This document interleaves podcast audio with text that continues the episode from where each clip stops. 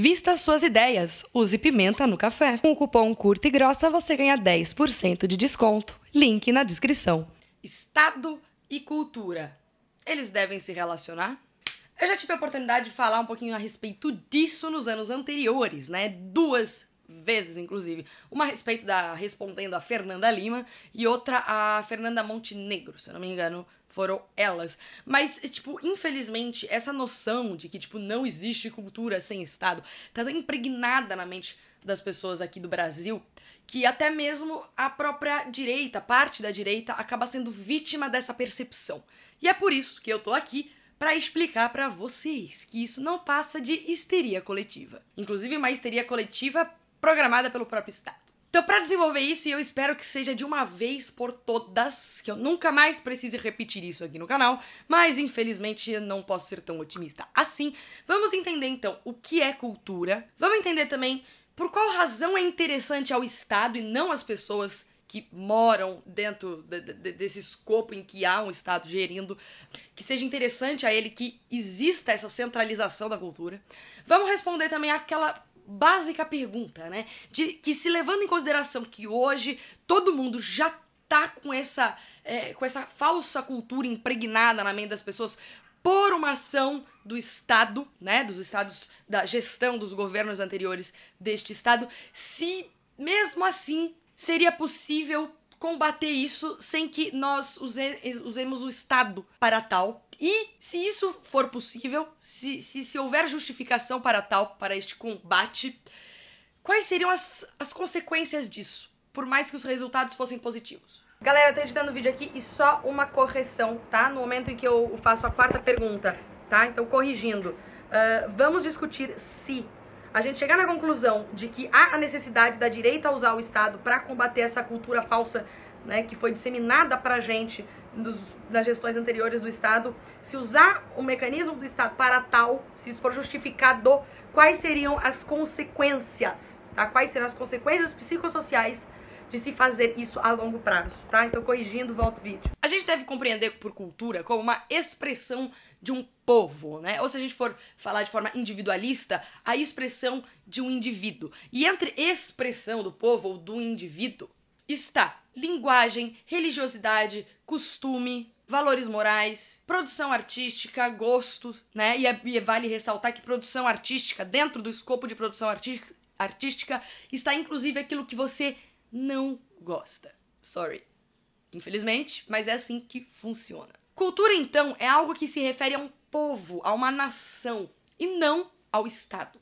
Inclusive, eu creio que seja possível encontrarmos pessoas que até rejeitem a possibilidade de haver uma cultura brasileira, levando em consideração que o nosso país é imenso e que há distinções absurdas entre as diversas regiões do Brasil, né? E para isso a gente não precisa nem comparar, tipo, São Paulo com Amazonas. A gente pode comparar bairros do, de, de São Paulo mesmo. Não é nem cidades dentro do estado de São Paulo, bairros dentro do município de São Paulo. Se você for para os Jardins e aí você vai para a Liberdade, você vai ver uma distinção imensa de culturas. Se você for, sei lá, para Moema e depois você vai para Moca, você vai ver isso também.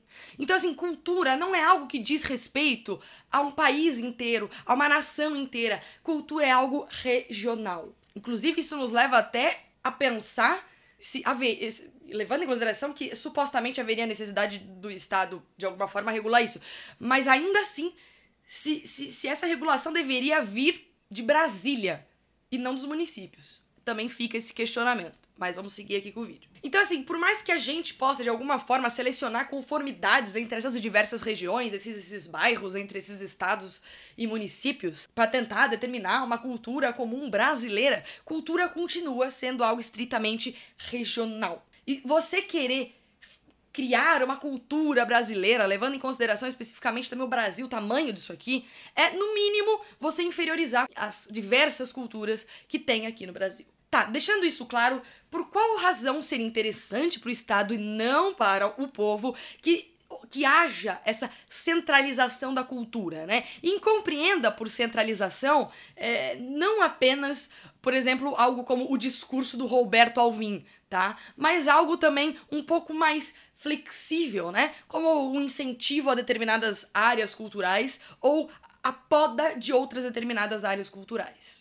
Tudo isso é centralização da cultura, em níveis diferentes, mas é. É importante para o Estado regular isso aí, porque quando se tem muitas culturas vivendo uma proximidade relativamente grande, você tem o quê? Você tem conflitos culturais. Esses conflitos culturais, por sua vez, se transformam em conflitos sociais. E esses conflitos sociais chegam, inclusive, a questionar o próprio dever do Estado como gestor na sociedade, como gestor em áreas da sociedade. E obviamente que o Estado não quer ser questionado, o Estado não quer que você é, pergunte a ele a sua função, que você questione se há de fato necessidade de haver o Estado em determinadas áreas, ou se quer ele em, em si. E para dar um exemplo muito simples aqui, a gente pode, por exemplo, comparar uma cultura cristã com uma cultura marxista, que, onde há esse choque de cultura que se esvairia aí para a sociedade e questiona, inclusive, o papel do próprio Estado dentro de diversas áreas da sociedade. Então, se o Estado permite esse questionamento, se ele permite esse debate livremente, ele, em consequência, terá que responder ao povo a tua função. E obviamente que o Estado não quer ficar questionando para todo mundo por que, que ele está se intrometendo em diversas áreas que saem existindo propriamente. Então o que, que ele faz? Ele centraliza a cultura. Inclusive, até trazendo para vocês dois livrinhos aqui, ó, Uma Breve História do Homem, excelente livro, link na descrição, e esse aqui também, Anatomia do Estado, citando esses dois livrinhos e muitos outros também a gente pode encontrar no próprio Sapiens, né, que é um best-seller aí e não ideológico. Inclusive, vale muito a pena dar uma, uma lida nesse livro. Eu, infelizmente, ainda não li ele inteiro, mas eu li algumas partes, alguns artigos e pode-se encontrar isso. É, é essas informações, inclusive, no próprio livro Sapiens. Todos os links aqui na descrição, caso você queira comprar o livro. Então, inicialmente, o Estado até fez isso quando ele saiu da monarquia absolutista para a monarquia constitucional. E, a, e, é nesse instante que se dá a origem do, do Estado como um monopólio de governos inquestionáveis. Né? E ele fez isso como? A partir da cultura né? Pegando os intelectuais que formavam a opinião do pessoal na época, dando emprego no guarda-chuva do Estado, ali bancando os caras para que eles criassem uh, uma falsa cultura, para que eles criassem uma ideia, incutissem na mente da população a ideia de que, sim, realmente, se o, se o, se o, se o governo da monarquia absolutista se transformasse num Estado Estado ali de uma constituição, ele seria realmente melhor para garantir os direitos do povo e bababá, bababá, bababá. É, é, é aí que se começa a, a, a, criar um pedacinho aí do Estado que a gente conhece hoje como Estado moderno, depois das Segundas Guerras etc. Primeira e Segunda Guerra, etc, etc.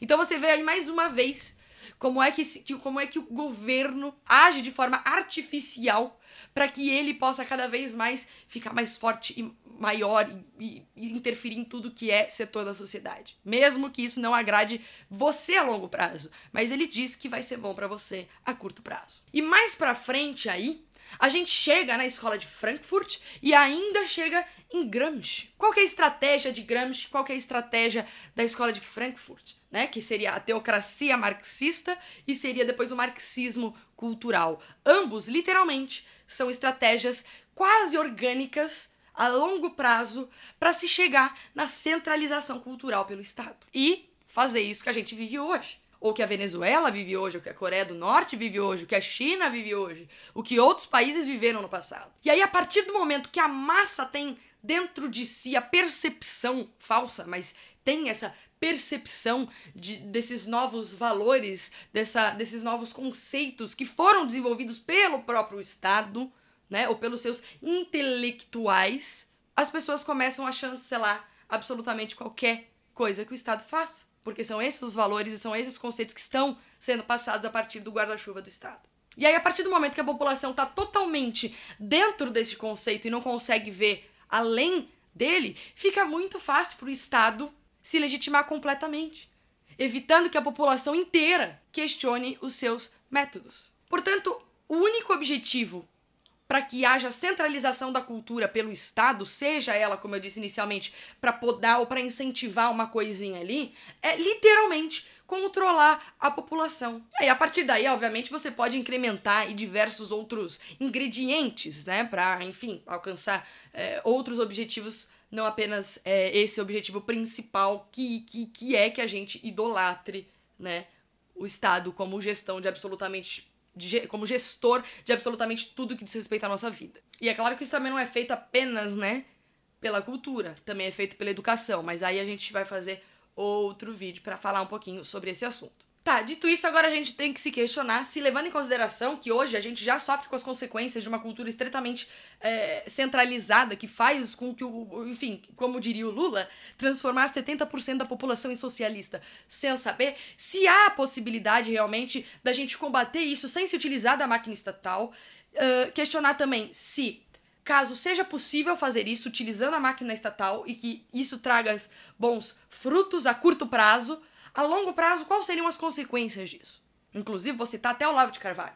Então, assim, no meu entender, qualquer forma de se utilizar do mecanismo do Estado para combater a cultura atual, mesmo que essa cultura atual seja uma falsa cultura, uma pseudocultura que só se criou, só se manteve, só se, se, se desenvolveu por conta justamente da intromissão do Estado na cultura, a partir das, gestão, das gestões anteriores do Estado, continua sendo uma falsa cultura, continua sendo uma criação antinatural, um desenvolvimento antinatural da cultura da população. Particularmente, eu não consigo acreditar que essa gestão ou qualquer outra gestão do governo possa ter assim tanta convicção de que ele sabe melhor do que a própria população o que é culturalmente melhor para a população, a ponto de, de, de, se justificar de forma utilitária que, que ele tenha essa legitimidade de criar uma fake cultura para combater uma cultura pior. Eu duvido que esse governo ou qualquer outro governo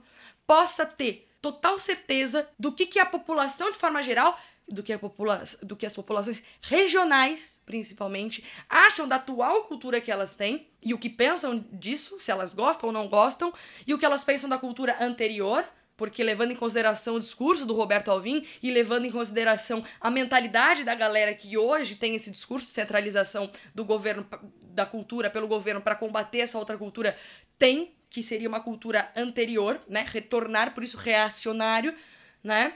Uh, se, se, se, o pessoal gosta da cultura passada ou se ela não gosta de nenhuma delas e quer se desenvolver de forma natural uma outra cultura que ela nem sabe qual que é, mas deixa o negócio ir e fluir. Eu não posso acreditar que o Estado tenha, tipo, tanta convicção a respeito dessas coisas. E mesmo que o Estado esteja correto, mesmo que nós estejamos corretos em, em, em saber, em perceber que a cultura do Brasil inteiro, inclusive as culturas regionais, de fato não gostam do que há hoje como cultura no Brasil, se isso é real, então a gente não precisa do Estado centralizando isso para incentivar a, essa cultura que a gente sabe supostamente que todo mundo gosta. Ué, se há uma demanda reprimida, essa demanda reprimida será suprida. É assim que funciona o mercado. E a cultura é um mercado, igualmente. Então, se as pessoas não gostam de funk e querem ouvir música clássica, então as pessoas vão parar de consumir baile funk e vão começar a ir ver orquestra. Se isso não acontece, é porque talvez não seja bem assim o negócio. E aí talvez a gente esteja equivocado, né? Principalmente no que diz respeito a querer incutir alta cultura na mente do povão, ainda mais hoje em dia. Né? Na época do chorinho ainda era alta cultura, ainda havia né? essa, é, essa academicidade né? dentro da música, falando aqui especificamente de música. Mas hoje em dia, será que é assim? Será que a gente vai do funk pra música clássica? Será que não tem um meio termo, não tem um chorinho aí no meio que a gente ainda precisa se descobrir? Se o Estado impor esse meio termo, isso não será descoberto, isso será imposto e será uma falsa cultura, assim como há a falsa cultura hoje. Então, se de fato existe essa demanda, se essa demanda está reprimida, essa demanda vai aflorar. Vai aflorar. E veja bem, eu não tô falando aqui que não existem culturas boas e ruins. Inclusive, existem culturas éticas e antiéticas, né? Como, por exemplo, o infanticídio, que é praticado pela cultura indígena do Brasil. Mas a partir do momento que essa cultura, na verdade, não tá matando alguém, não tá ferindo direito à vida, à liberdade, à propriedade de alguém, não tem por que, que a gente é, deva aceitar pacificamente a interferência de um ente externo que supostamente sabe mais do que nós mesmos a respeito da nossa vida, para que aceitar que ele imponha esses determinadas coisas que ele acha que, que sabe mais do que nós mesmos a, a nossa própria vida. E essa mentalidade, essa, essa, essa percepção de que realmente o Estado tem o dever de salvar a cultura do Brasil e etc. e blá blá blá blá blá. Isso faz a gente esquecer de uma pequena coisinha, e eu vou citar aqui bastear o que se vê e o que não se vê. O que, que a gente vê a curto prazo? A gente pode ver a curto prazo, uh, de fato, o Brasil progredindo para uma cultura que seja melhor, que seja mais adequada, que seja uh, que desenvolva melhor as faculdades mentais das pessoas, que as façam, né, desenvolver o belo, aquele senso que nós perdemos e tudo mais. Mas e o que a gente não se vê, né? Ou melhor, aquilo que a gente se vê, vai ver apenas no futuro, né? Às vezes, inclusive, um futuro até um tanto imensurável, principalmente para a cultura brasileira, né? Que a gente esquece tudo que aconteceu. Aconteceu 10 anos atrás, a gente já não lembra mais.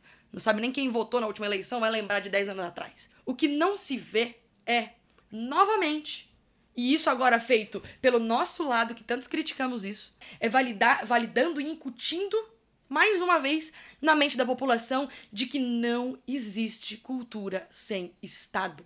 Que é justamente aquilo que a gente diz combater quando a gente bate na porcaria da esquerda que fica financiando escola de samba, que fica financiando Lei Rouanet, que fica financiando essas coisas. Por quê? Qual é o argumento da Fernanda Lima? Sem Rouanet não existe cultura. Qual que é o argumento que a gente está usando hoje para falar que a gente precisa do Estado para incutir essa cultura na população? Sem Estado não há cultura. Acontece que, como já falamos no começo do vídeo, cultura e Estados não são coisas relacionadas diretamente. Então, ao fazermos isso, a longo prazo estaremos colocando na mente de todo mundo que sem a mão invisível do Estado não há cultura no Brasil. Aí a gente entra numa contradição semântica e prática. Então, assim, mesmo que possa haver uma, uma justificativa utilitária neste método, nós entramos num paradoxo. E esse paradoxo, a longo prazo, traz as mesmíssimas consequências que nós temos hoje. As mesmíssimas consequências. Inclusive, tem muita gente que ainda não entendeu Gramsci, não entendeu a Escola de Frankfurt e quer falar de guerra cultural, né? Uh, esse vídeo aqui eu tô gravando hoje, na semana anterior do que ele tá indo ao ar, e eu escrevi esse artigo que tá lá no site do Curto e Grosso, caso você queira ver. Eu escrevi esse artigo no final de semana anterior ainda, né? E dois dias depois, quando eu finalizei esse artigo, o próprio Olavo de Carvalho postou um vídeo lá na, no, no YouTube dele, com o título lá, é, é, Roberto Alvim, sei lá o que, blá blá blá blá. Enquanto eu me arrumava para gravar dois ou três vídeos anteriores a, a esse aqui, eu ouvi o vídeo, eu assisti o vídeo do Olavo. E ele tá dizendo exatamente isso aqui que eu vou falar para vocês. Exatamente isso. Eu fiquei até chocada. Falei, caramba, mano. Eu entendi Olavo. Graças a Deus. O projeto cultural da esquerda, o projeto cultural desenvolvido pela escola de Gramsci e desenvolvido pela escola de Frankfurt e pelo Gramsci, não se dá em, inicialmente a ver de fato essa imposição do Estado, desse ente superior, à população para que ela engula uma falsa cultura. Pelo contrário, o que, que é ocupação de espaço? O que, que é ocupação de espaço? É você se eleger prefeito? Não! Ocupação de espaço é você trabalhar na base. Volta pra base, porra! Hashtag D2. Volta pra base. O método de Gramsci, de escola de Frankfurt, e aquilo que o Olavo vem martelando desde sei lá quando na mente da galera e o pessoal ainda não entendeu é voltar para a base. É formar professores, é formar advogados, é formar músicos, é formar todo tipo de profissão, todo o tipo de profissão que embasa a cultura de um povo e não incuti-la violentamente a partir do Estado na mente das pessoas. Não é à toa que o próprio Olavo falou não uma, mas duas vezes, pelo menos as que eu tenho aqui, registrado que essa eleição foi uma ejaculação precoce. O que, que ele está se referindo a isso? De que se você não tiver uma, culti uma cultura realmente é, é, é, é forte dentro da população para sustentar um determinado governo, para sustentar uma determinada filosofia, para sustentar um método de gestão do Estado, esse método de gestão e esse governo vão ruir a curto, a médio ou a longo prazo. Não terá sustentação não terá uma viga de sustentação. E é por isso, inclusive, eu disse lá em cima, mostrei a anatomia do Estado, mostrei uma breve história do homem e ainda citei Sapiens. Por que, que é que quando a gente saiu da monarquia absolutista e a gente foi uma monarquia constitucional, antes do Estado virar, do rei virar e falar, olha, vai ser assim e pronto, o que, que aconteceu? Primeiro, eles pegaram todos os formadores de opinião, os intelectuais, as pessoas que eram é, bem-sucedidas e que, que, que as outras pessoas da população davam é, valor àquilo que elas falavam, pegaram essas pessoas e falaram: toma, 100 reais, faz essa propaganda. Daqui a 5, 20, 90 anos, a gente vai meter monarquia constitucionalista. Por quê? Porque a sociedade vai já estar com essa mentalidade na cabeça para sustentar esse governo, para sustentar esse método de gestão de Estado. E é isso que falta para a direita entender. Não é para a gente ficar elegendo prefeito, é para a gente formar professor, é para a gente formar advogado, para criar jurisprudência, é a gente criar músicos de qualidade, e é por isso que o Olavo fala que essa eleição foi uma ejaculação precoce. Inclusive, num print de abril aqui, vou pegar para vocês, ele ainda fala o seguinte: quando eu disse que a vitória eleitoral antes da completa reestruturação cultural era uma ejaculação precoce, eu errei por excesso. Na verdade, era um suicídio. Então, na verdade, o que a direita está fazendo hoje é o contrário daquilo que a gente deveria fazer. Não só é o contrário, como a forma como a direita está fazendo o que acha que deve ser feito ou que deveria ser feito futuramente, a forma como ela está fazendo isso, na verdade vai sustentar a mentalidade que a gente já tem hoje e que é um risco para que daqui duas eleições volte um governo de esquerda. Seja ele petista, seja ele do PMDB, seja ele do DEM.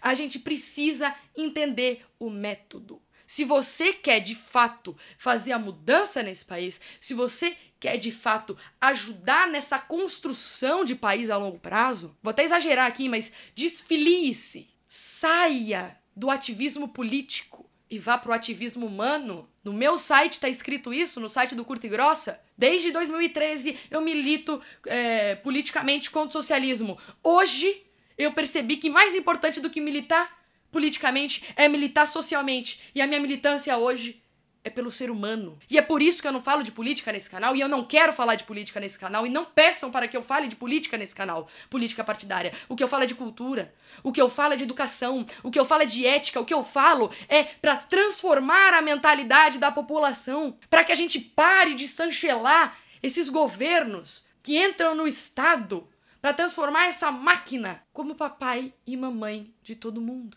Liberdade é isso. Inclusive Liberdade. É isso. Gente, o recado foi dado. Espero que vocês tenham entendido, né? A gente tem que explicar. A gente tem que desenhar a explicação, a gente tem que explicar o desenho da explicação e a gente tem que desenhar o desenho da explicação do da pff, Brasil, né? Se você quiser uh, ler o artigo completo aqui a respeito de, disso aqui, tudo que eu falei, tá lá no site do Curta e Grossa. Sejam todos muito bem-vindos ao site do Curta e Grossa. E é isso aí, até semana que vem.